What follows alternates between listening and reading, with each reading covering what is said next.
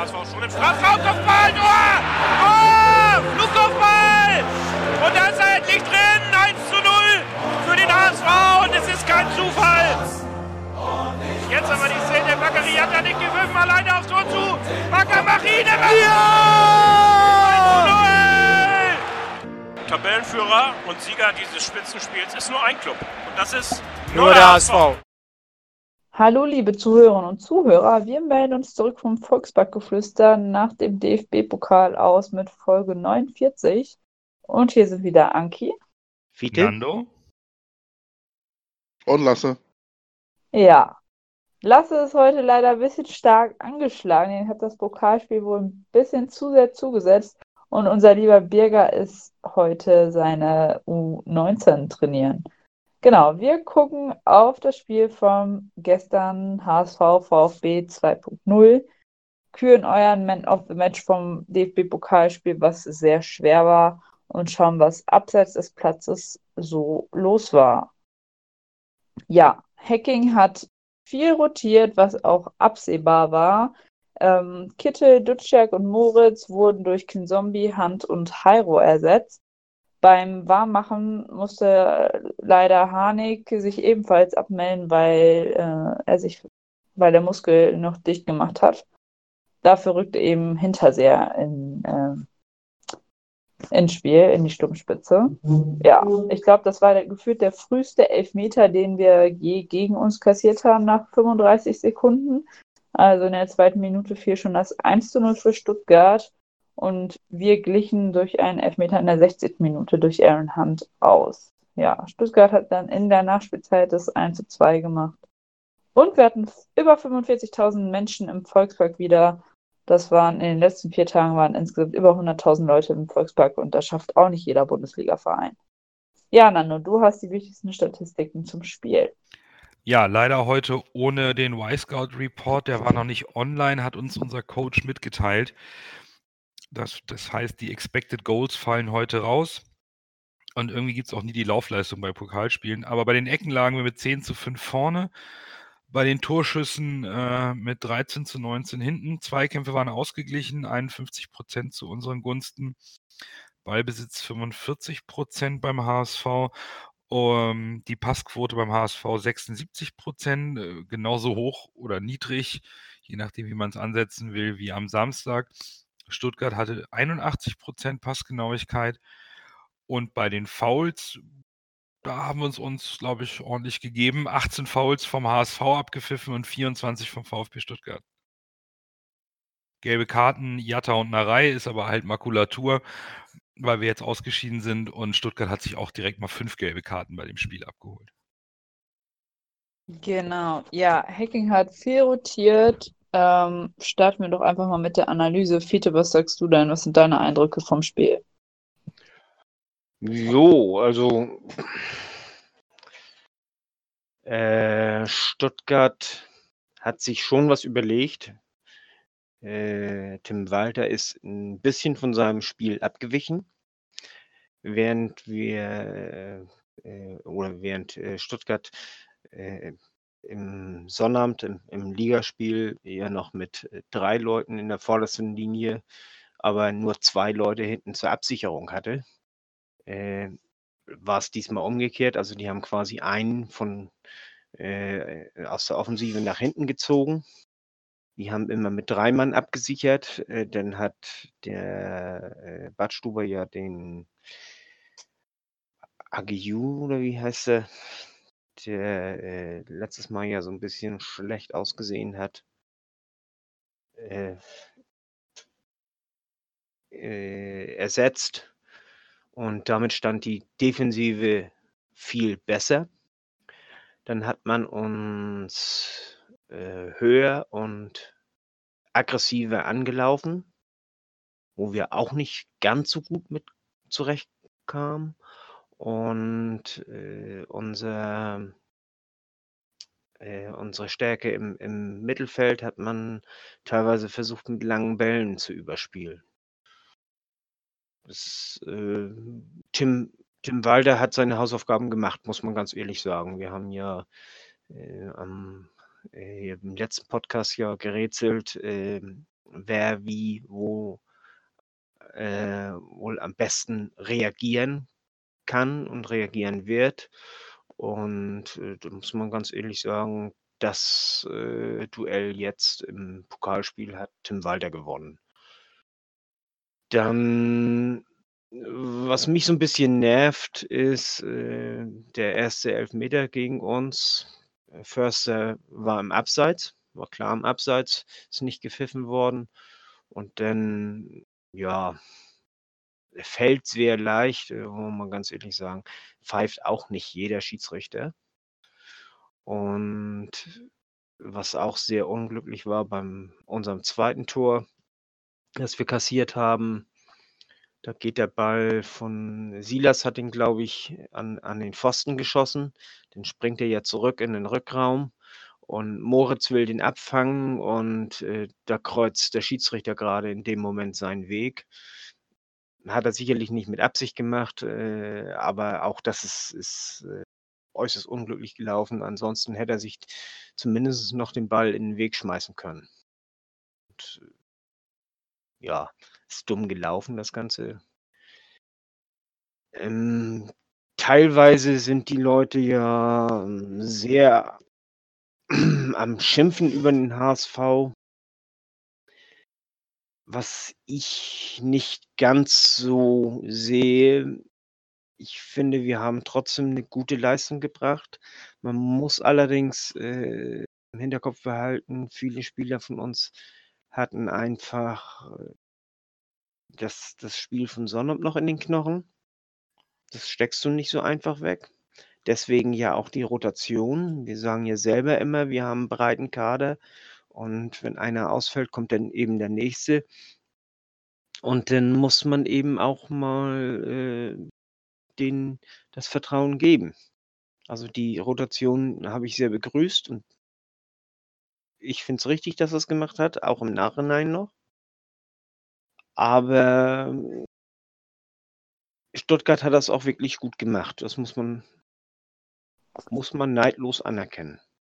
Ja, das stimmt. Trotzdem Ich hätten wir das Spiel gewinnen können.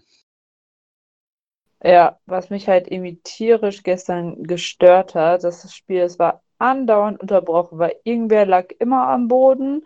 Ob's jetzt, weiß nicht, 'n Foul war oder aus Schwäche, ich weiß es nicht. Aber das hat mich so unheimlich gestört, dass so also, ist nie ein wirklicher Spielfluss entstanden. Und, ähm ja, was soll ich noch sagen? Ah ja, genau, bei dem Elfmeter für Stuttgart, das hätte einfach Gideon Jung einfach mal 'n bisschen cleverer meines Erachtens klären können. Ob's jetzt abseits war, weiß ich gar nicht so genau. Ich habe das Spiel nicht mehr mir die Highlights nicht mehr angeguckt. Also, ich habe jetzt nur den Stadionblick. Ähm, ja, also, es war ein langer Ball eben auf Förster von Badstuber ausgegangen, glaube ich. Und da muss man das irgendwie Um anders machen. umgekehrt von Badstuber auf Förster. Ja, meine ich ja meine ich ja so. Ja, ja, Von ja. Badstuber auf Förster und dann muss er das dann muss er da halt irgendwie anders hingehen. Was auch irgendwie gestern ich finde halt irgendwie ja, jetzt ist er eh verletzt, Ilja Wagnumann. Ich finde, dass wir da auf jeden Fall 'ne Schwachstelle auch gestern wieder hatten. Ich weiß nicht, wie ihr das so seht? Äh, das sehe ich ich sehe das jetzt, tatsächlich komplett anders als das, was ich bisher Ah, von euch okay. gehört habe. Ähm, also, da der das Foul von Gideon Jung ist eindeutig. Der hakt ihm unten das Bein weg und damit ist es 'n Elfmeter. Und wenn man so stüm stümperhaft verteidigt, direkt von Beginn an äh, und dann so den Laufweg des Stürmers kreuzt, dann ist das einfach schwach. Und das ganze Defensivverhalten der Mannschaft war gestern nicht gut. Da waren Ja, da bin ich bei dir. Viel zu große Lücken und das ist es e das hat auch nichts mit dem 18-jährigen Wagnoman auf der rechten Seite zu tun. Der HSV hatte am Samstag 'n Spiel in den Knochen gegen den gleichen Gegner mit dem gleichen Spiel in den Knochen. Wir waren aber nicht spritzig genug. Stuttgart hat alles reingeworfen, wollte das 6:2 unbedingt korrigieren. Und uns fehlte immer 'n Schritt. Jatta fehlte immer 'n Stück. Der kam nicht an seinem Gegenspieler diesmal vorbei, was ihm am Samstag mit Leichtigkeit gelungen ist. Fein hat nicht die Lösungsansätze gefunden, um dem Pressing der Stuttgarter entgegenzuwirken. Und natürlich, äh, beide Mannschaften haben ein bisschen rotiert. Das gehört dazu. Das sind die beiden, beiden besten Mannschaften der zweiten Liga mit dem breitesten Kader. Aber Stuttgart war gestern einfach aggressiver, stärker und hatte natürlich ein bisschen das Glück, dass der Schiedsrichter auch eine sehr, sehr kleinliche Linie gepfiffen hat, sodass der Spielfluss speziell auf unserer Seite gerne mal unterbrochen war und die Stuttgarter haben es natürlich auch sehr gut ausgenutzt. Hm, mich hat das einfach gewurmt gestern. Das war unnötig, direkt so einen Elfmeter zu bekommen und es ist genauso unnötig, kurz vor Ende der Verlängerung so ein blödes Gegentor zu bekommen, bei dem wir einfach die Räume nicht zugemacht bekommen gegen Ende. Und aus meiner Sicht im Stadion, die Jungs waren stehen K.O. auf dem Platz. Leibold fing an zu humpeln, Van Ja. Ommelen fing an zu humpeln. Die, die hatten die Puste nicht. Und im Nachhinein habe ich definitiv, also auch die Wechsel, die Hacking vorgenommen hat in der Startelf, absolut verstanden. Aaron Hunt hat mir sehr gut gefallen. Der hat eigentlich in der Zeit, wo er gespielt hat, versucht, das Tempo des Spiels ein bisschen zu diktieren. Das hat mir eigentlich ganz gut gefallen. Aber ein, ein Adrian Fein hätte vielleicht eine Pause gebrauchen können. Der hat bis jetzt jedes Spiel durchgespielt und der war auf. Der war tatsächlich auf. Und man hat auch gesehen, warum ein Jairo aktuell noch keine große Rolle spielt. Der Junge ist einfach noch nicht da, auch körperlich und glaube vom Kopf her nicht, wo er sein müsste. Ich hatte das Gefühl, der hat im Zweifelsfall bei der robusten Gangart der Stuttgarter zurückgezogen. Bei den Zweikämpfen. Ja. Und, und ähm, Hacking hat selber gesagt, ich muss, den, ich muss die Jungs auch mal reinwerfen, die machen Druck, die sollen es auch mal. Und ja, man hat die Breite des Kaders getestet. Bei einigen reicht es nicht und einige waren einfach zu sehr auf. Stuttgart war irgendwie ein bisschen heißer drauf, hatte ich so einen Eindruck. Ja, Fußballerisch fand ich es gar nicht gut. Das war kein schön anzusehendes Spiel in der zweiten Halbzeit, wo es ging es eigentlich immer bergab, auch bei beiden Mannschaften. Stuttgart hat einfach nur ein bisschen mehr den Raum nutzen können, aber gut fand ich es nicht und deswegen ärgere ich mich. Mit einer etwas besseren Leistung, die wir die Saison über auch schon gezeigt haben, hätten wir es packen können und haben uns leider im Pokalspiel unsere erste Heimniederlage der Saison in den Pflichtspielen abgeholt und das wurmt mich. Ja, das Ja, wurmt mich auch richtig. Das ich habe ist das so. Gefühl gehabt, dass es äh, auch das ganze Surrounding, die ganze äh, Atmosphäre vom Spiel, selbst von den HSV-Fans, war für mich so eine von der Atmosphäre, äh, ja, wäre ein schöner Bonus, wenn wir es schaffen, aber wirklich die hundertprozentige Galligkeit auf den Sieg habe ich weder bei den Fans noch auch bei den Spielern auf dem Platz gesehen, muss ich ehrlich sagen. Du hast echt gemerkt, Stuttgart wollte es mehr und hat deshalb am Ende auch verdient gewonnen. Mir Also- so der letzte, der letzte Biss hat mir irgendwie gefehlt. Wie gesagt, auch bei den Fans, auch habe ich auch bei mir selbst gemerkt und auch bei den Spielern auf dem Platz. Also mir Vielleicht hat der Biss nicht gefehlt. Ich, Vielleicht hat das ich bin 6-2 doch schon zu satt gemacht, ich weiß es nicht. Ich, ich muss sagen, also mir, mir hat das, äh, also ich bin stinkig. Ich habe das Spiel unbedingt gewinnen wollen. Aber ich stehe ja eben nicht auf dem Platz und also, hm. Ähm, Nando, du hast äh, unser Defensivverhalten äh, angesprochen. Äh, da haben wir schon die ganze Saison unsere Probleme mit, wenn wir hoch angelaufen und intensiv angelaufen werden. Und, und das äh, hat äh, Stuttgart ja gemacht und, und das, wie gesagt, da haben wir unsere Probleme mit und, und das ist nicht so schön, wenn man ganz ehrlich sein muss. Das ist ein bisschen unsere Schwachstelle. Ja, aber ich habe immer so empfunden, dass das hohe Anlaufen unseren Spielaufbau stört. Also unser Offensivspiel deutlich mehr be- einschränkt. Aber die Lücken, die aus meiner Sicht im Stadion in der Defensive da war, wenn Stuttgart angegriffen hat, die habe ich sonst bei uns so nicht gesehen. Da waren, also äh, wir waren viel zu oft in der Verteidigung im direkten 1 gegen 1, teilweise sogar in Unterzahl. Das ist uns bisher in der ganzen Saison nicht so passiert. Das kommt äh, hier, das ähm, Stuttgart hat, äh, wenn sie im Ballbesitz sind, äh, haben sie drei Leute hinten gehabt. Haben äh, vorne ja äh, auch vier, fünf Leute. Und das Mittelfeld, das haben sie mit langen Bällen überspielt. Die haben das Mittelfeld ausgelassen im Grunde genommen. Das war, war, war taktisch, taktisch nicht doof gemacht. Das stimmt, aber dann muss ich aus Sicht des HSV spätestens in der Halbzeit reagieren. Ja, da, Ähm, da gebe ich, da gebe ich dir recht. Also das ist mir dann, das ist, das ist mir, ne, also das ist mir dann zu einfach. Und äh, ähm, was mir, was mir nicht gefallen hat, war Aaron Hunt rauszunehmen und nicht Sonny Kittel zu bringen. Für mich wurde gestern relativ schnell deutlich, dass einer von den beiden auf dem Platz stehen muss. Im, im, im, für das Ja. spielerische Element. Ja, ja. Weil Jerry Duziak hat das, hat das toll gemacht. Er hat sich richtig reingehauen, als er reinkam, um die Lücke zu schließen, die, die Aaron Hunt als Spielgestand hinterlassen hat. Aber die anderen, also, also entweder Hunt oder Kittel oder beide, aber ohne beide sehe ich da schon ein Problem. Das ist mir, Ja. fand ich gestern, hat Hacking versucht, ist sein gutes Recht. Er hat auch heute begründet, warum Kittel draußen saß. Er hat gesagt, er steuert da die Belastung aufgrund der Verletzungshistorie. Kann ich total nachvollziehen, dass er einfach sagt, Sonny spielt viel, ist ein Leistungsträger, kriegt aber entsprechend auch die Zweikämpfe ab. Da kann ich ihn auch mal ein Spiel rauslassen. Kann ich absolut nachvollziehen.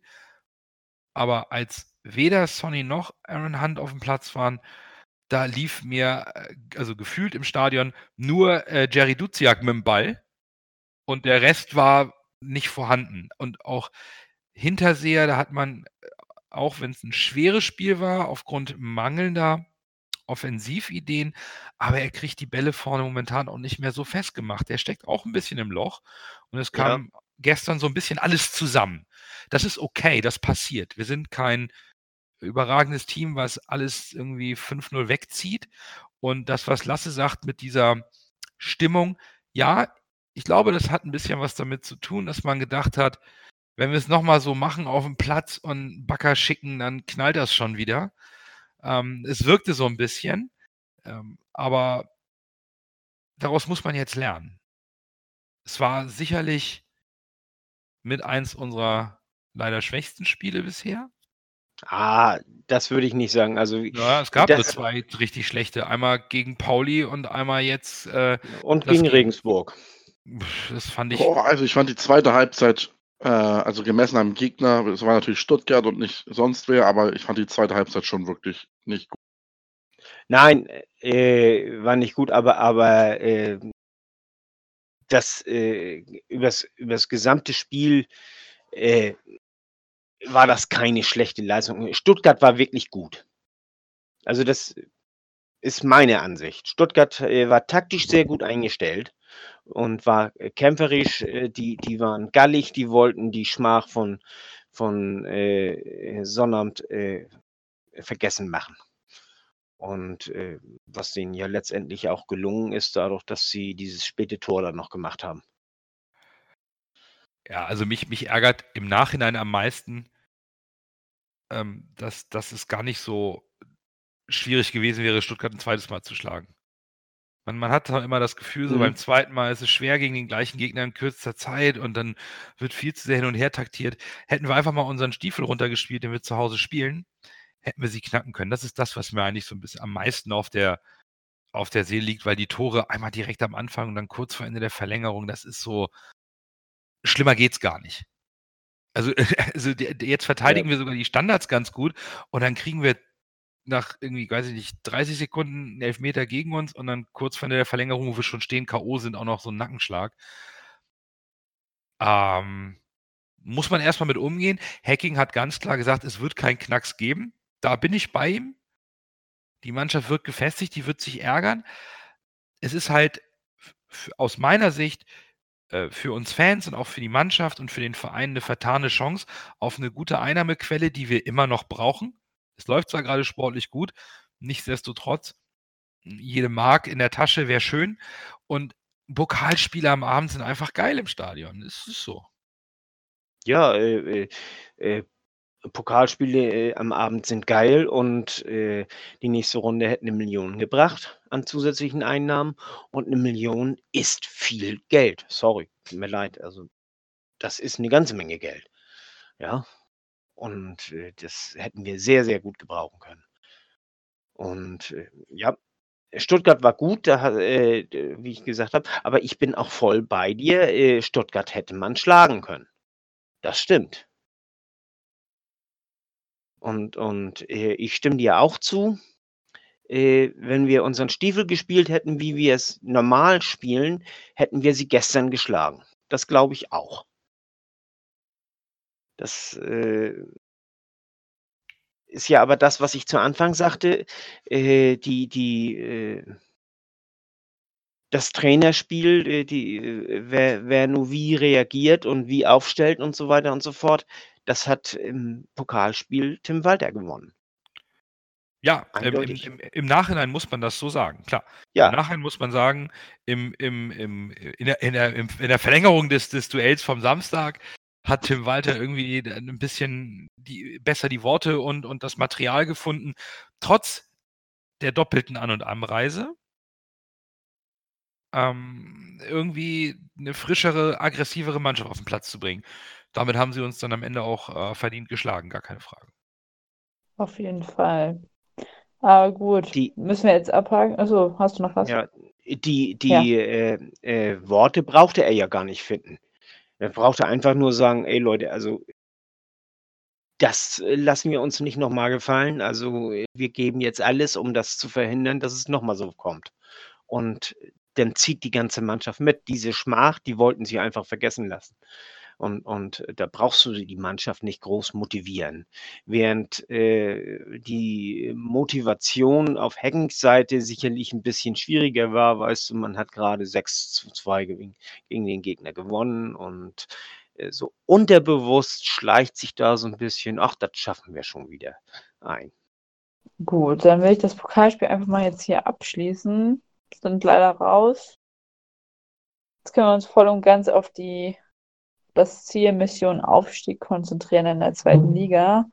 Und um dieses Ziel weiter zu verfolgen, spielen wir am Sonntag beim Aufsteiger aus der dritten Liga Wien Wiesbaden. Die haben wir ja letztes Jahr im Pokal geschlagen. Ja, ähm, Wiesbaden, Tabellenletzter aktuell. Zwei Spiele in Folge 0 zu 0. Davor haben sie in Stuttgart überraschenderweise gewonnen haben die meisten Gegentore der Liga, sind aber wirklich seit vier Spielen ungeschlagen und haben nur ein einziges Gegentor kassiert. Also ich finde, wir sollten das auf jeden Fall ändern, dass sie mal wieder mehr Gegentore kassieren. Und äh, ja, also der Sieg ist ja eigentlich, also den muss man ja schon einplanen, oder? Zumindest ähm, ist der HSV mal wieder dran, auswärts einen Dreier zu holen. Äh, ich sehe in Wiesbaden irgendwie ziemlich auf dem aufsteigenden Ast auch, das klingt immer blöd, ne? So ein Aufsteiger-Tabellenletzter, ja. die meisten Gegentore kassiert. Und dann dachte ich so, ja, boah, easy. Und dann guckst du mal und, und dann siehst du halt vier Spiele, ein Gegentor, Stuttgart geschlagen, auswärts. Und äh, die Gegentore haben sie wahrscheinlich am Anfang in der Aufstiegseuphorie ordentlich kassiert, aber seitdem und sicherlich nicht ganz so einfach. Ich kann mir schon vorstellen, dass äh, Wien Wiesbaden sich hinten reinstellt und versucht, uns auszukontern und das auch ein Geduldsspiel werden kann. Auf der anderen Seite spielerisch kommt uns das entgegen, wenn, wenn wir nicht sofort so angelaufen werden. Das kriegen wir aktuell noch nicht so gut hin, da die Lösung zu finden. Aber es ist auch ein bisschen die Frage, wie kriegt man jetzt ähm, wieder eine, eine, fitte Mannschaft auf den Platz? Ja, haben ja noch ein paar angeschlagene Spieler, kommen wir ja später nochmal zu. Wird, wird ein interessantes Auftreten, aber eigentlich sind drei Punkte Pflicht. Wir sind Tabellenführer und fahren zum Tabellenletzten. Und es hat dann auch nichts mit Überheblichkeit zu tun, wenn man sagt, die drei Punkte muss man holen. Die muss man nach Hamburg holen. Was sind eure Tipps denn fürs Spiel?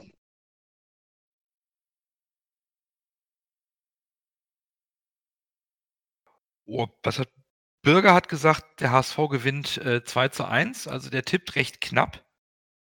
Und jetzt wage ich mich mal weit aus dem Fenster und sage äh, 0 zu 3 für den HSV. Peter? Also gegen Wiesbaden, das wird ein unangenehmes Spiel. Die werden sich hinten reinstellen, womit wir dieses Jahr allerdings gut zurechtkommen. Und die werden sehr robust spielen. Also das haben ich habe Montag das Spiel gesehen gegen Sandhausen und da haben sie auch sehr robust gespielt. Und das Spiel gegen, gegen Stuttgart war auch sehr robust. Äh, ich gehe trotzdem von einem 2 zu 0 Sieg aus. Und zwar, äh, wir werden es zweimal schaffen, die Abwehr zu durchbrechen. Dazu sind wir in der Lage. Das dieses Jahr schon. Auch wenn sie dicht stehen. Und Wien Wiesbaden lebt von Kontern und äh, Konterabsicherung, die ist bei uns eigentlich immer recht gut.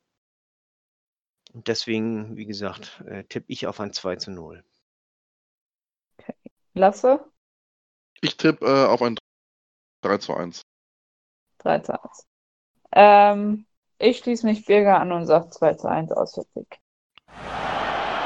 Dann erst Groh, der den Ball übernimmt. Halblinke versucht zu Mackert. Er sollte schießen. 25 Meter am ersten frei. Schuss auf das Tor. Tor! Tor! Ein herrlicher Treffer. Ein wunderbarer Treffer. Angeschnitten. Der Ball fliegt da unhaltbar rechts ins Eck. Wenn wir jetzt einen Ball hätten, würde ich es Ihnen nochmal zeigen. Gut, dann kommen wir jetzt zum HSV Man of the Match vom DFB-Pokal. Den letzten DFB-Pokal Man of the Match küren wir hier. Ähm, ja, ich habe mich relativ schwer getan. Und ähm, ja, also habe mich dann für Jeremy Duziak entschieden in, als Man of the Match, weil ich finde, als er dann wirklich reingekommen ist, da gab es nochmal ganz viel neuen Schwung. Er hat, wie Nando du eben auch schon gesagt hast, den Ball wirklich vorangetrieben und versucht und getan. Ähm, ja, deswegen habe ich mich für ihn entschieden, obwohl es mir echt total schwierig vorkam dieses Mal. Peter. Ich habe mich für Heuer Fernandez entschieden. Die Feldspiele fand ich alle nicht sonderlich doll. An den zwei Gegentoren konnte er wenig machen. Das ist am ähm, Elfmeter, das ist sowieso, also, wie man ja auch von, von den Expected Goals weiß, eine 0,76 äh, Chance. Und,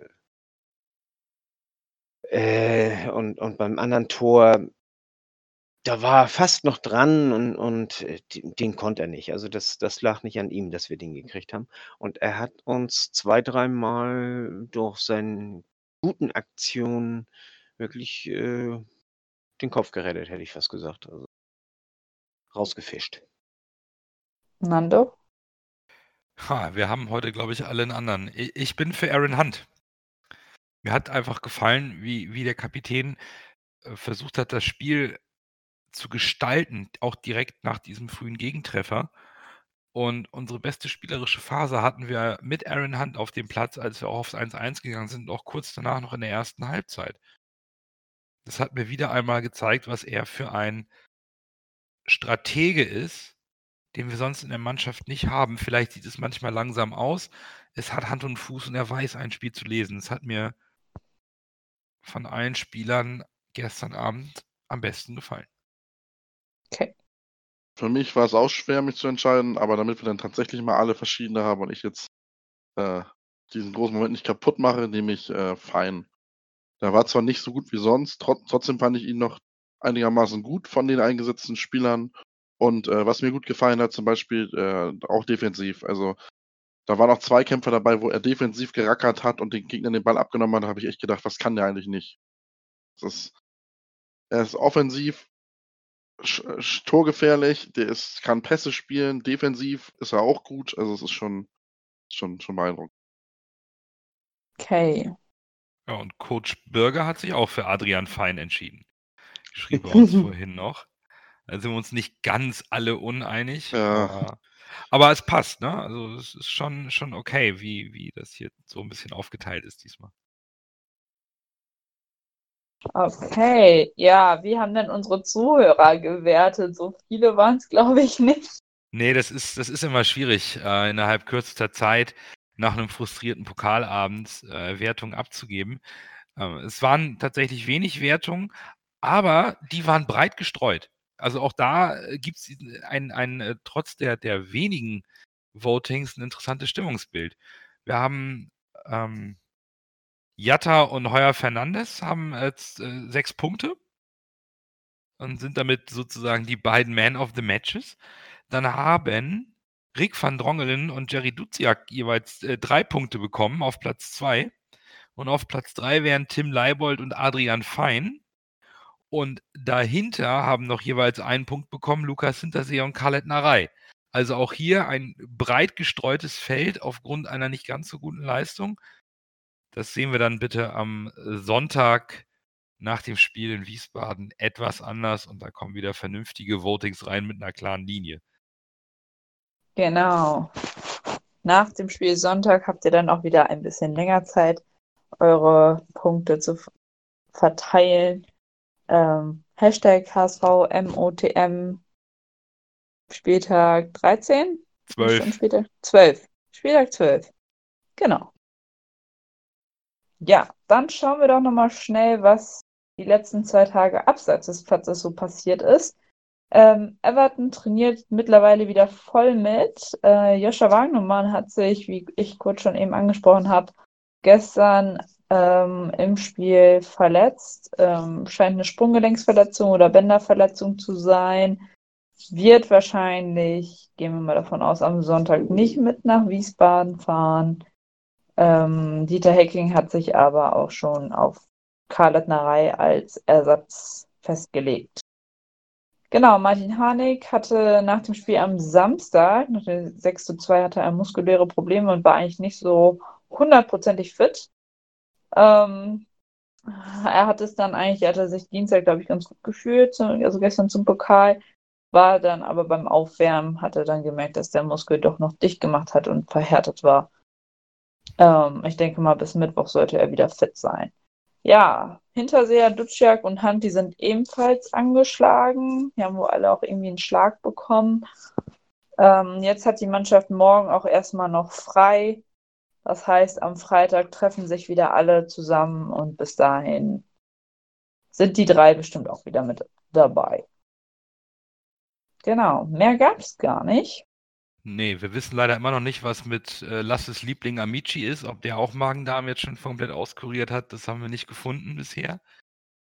Das heißt, Lasse muss vielleicht immer noch ein bisschen auf den ersten Hattrick von seinem äh, Flügelflitzer warten. An, ansonsten ist es für Wagnoman ganz, ganz bitter. Sollte er jetzt drei, vier Wochen ausfallen, dann geht es schon äh, Richtung Dezember. Das wäre brutal, weil der Junge hat es aus meiner Sicht echt gut gemacht. Der hatte eine Ja, riesige ja. Lücke, Lücke zu schließen. Ja. Der, der Ja. Jumbo hat, hat hier richtig eingeschlagen und hat ganz stark die Position gespielt auf der rechten Verteidigerseite. Und dann muss der 18-jährige Butcher dahin Macht's fast genauso gut. und ja. macht's gut. Der macht's wirklich gut, macht sogar ein Tor. Und der Hacking sagt, dass jetzt mein Junge, auf den setze ich. Wenn der jetzt vier Wochen ausfällt, wäre das so eine Scheiße. Das, äh, das muss man mal so ehrlich sagen. Das ist ein Monat Spielpraxis auf momentan bestmöglichem Niveau für ihn. Tja, Das wird haben, mich. Ah, so, dann, haben wir noch wär den, dann haben wir noch den Sosa, ne? Der kann doch auf beiden Seiten spielen, oder? ja, jetzt ist genau die Frage: Traut sich Hacking nochmal sowas, ne?